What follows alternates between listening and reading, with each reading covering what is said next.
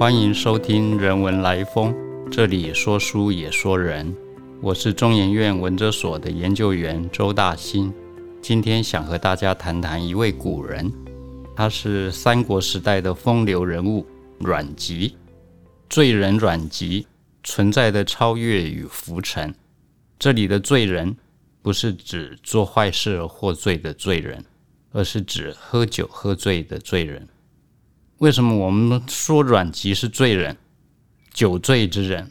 除了他一生的多彩多姿，多和喝酒这件事有关，另一方面，阮籍的罪人形象也是历史上典型的代表，不妨称之为苦闷的象征。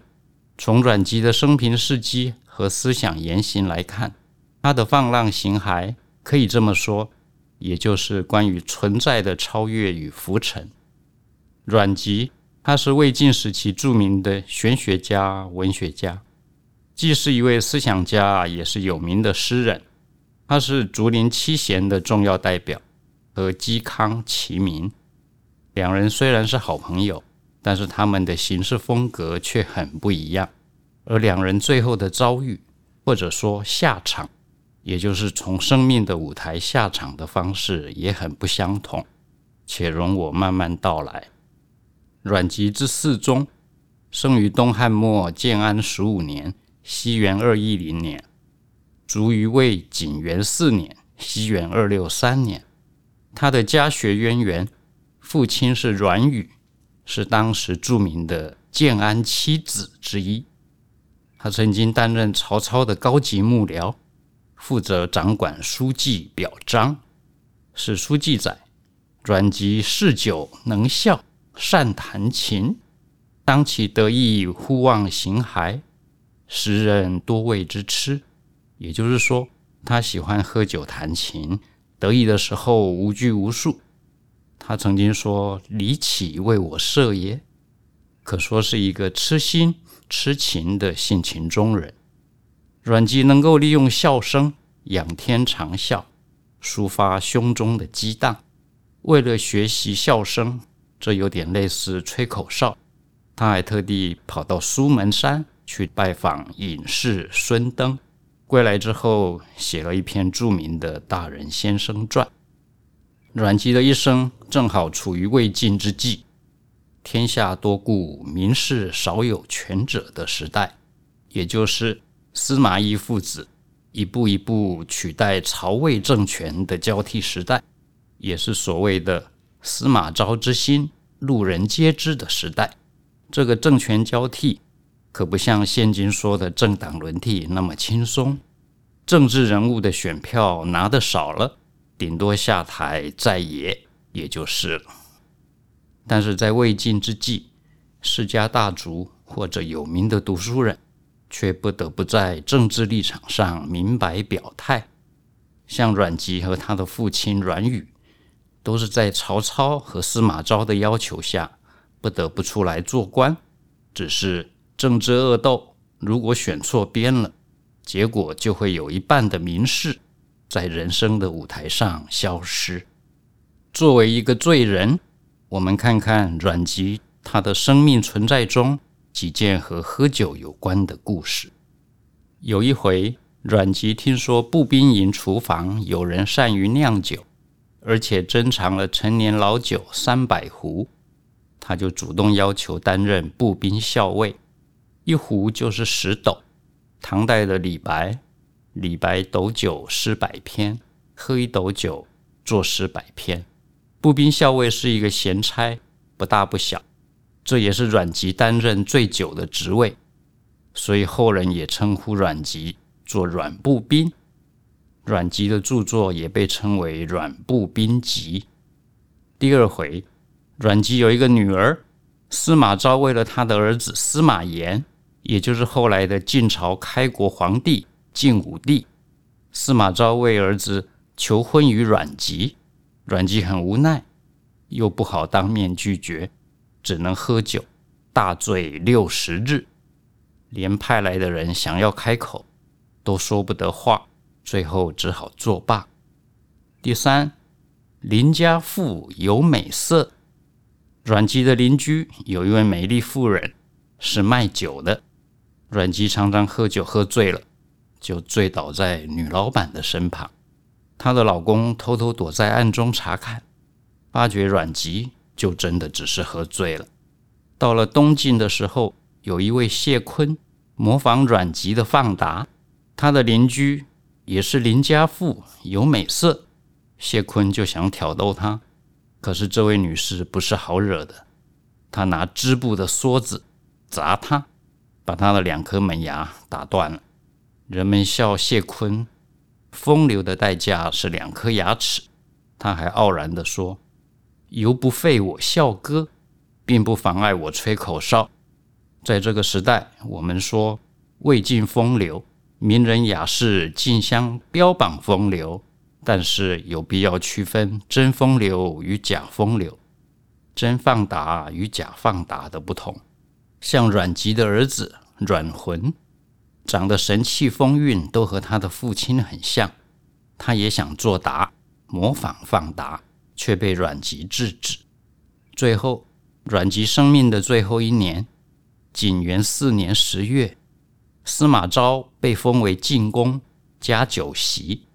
司马昭照例要谦让一番，由群臣来劝进，再勉为其难地接受。这次阮籍被指派要写劝进表，他想重施故技，借口喝醉忘了。但是这等大事如何能够蒙混过关呢？派来的使者一直地催，阮籍只好在酒醉的情况下提笔写下了劝进文，而且文辞清壮。不改一字。阮籍写完了这个备受争议的劝进文章之后，时隔两个月，就在同年冬天过世，年寿五十有四。阮籍少年时原本也有济世之志，怀抱经世济民的理想，但是他面对的却是动荡不安的时代，身处风雨飘摇的人间世。他批判现实名叫礼法的虚伪，就在母丧期间，也照样饮酒食肉，饮二斗酒，放声哭嚎，又吐血数声。他想超越现实的存在世界，却又被现实的存在世界笼罩。比他年轻一个世代的曹植，大家都知道他七步成诗。曹植曾经写过一篇世愁文，解释忧愁。描述的是一个愁的形上学世界，予以愁惨，行吟路边，形容枯翠，忧心如焚。愁之为物，为乎为恍，不招自来，推之佛往。我一个人啊，忧愁悲惨的漫步路上，形容憔悴。这个愁字，恍兮惚兮，就好像无形无名的存在。不请自来，挥之不去。阮籍对于存在的忧虑，都写在他著名的咏怀诗八十二首之中。咏怀诗中的咏叹调，到底是书写心中什么样的怀抱，却是难以捉摸。所谓的存在的忧虑，忧虑本身就是存在。我们一般平常所说的忧虑，是指忧虑的对象。而忧虑作为忧虑，却是忧虑，忧虑本身是无忧虑的忧虑。阮籍的咏怀诗流传千古，幽暗晦涩，号称百代以下难以情测。后人总是无法猜测诗中的情愫。例如咏怀诗第一首：“夜中不能寐，起坐弹鸣琴。薄帷见明月。”清风吹我襟，孤鸿号外野，翔鸟鸣北林。徘徊江河间，忧思独伤心。诗人半夜难入睡，只好起坐弹琴。床前的明月光，清风吹衣裳。孤单的飞鸿在荒野悲嚎，飞翔的鸟儿也在林中鸣叫。徘徊见到了什么？就只有忧思独自伤心。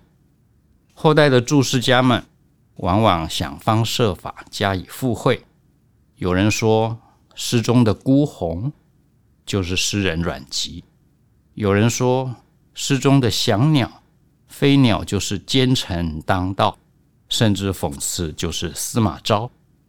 不过，咏怀诗的咏怀，也就是咏怀而已。阮籍拜访隐士孙登之后，写了一篇《大人先生传》，这也是书写他个人的胸怀本趣。在《大人先生传》中，大人批判了世间的礼法君子：服有常色，貌有常则，言有常度，行有常事。也就是说，君子讲究的是行礼守法，追求声名，积累功德，治国齐家。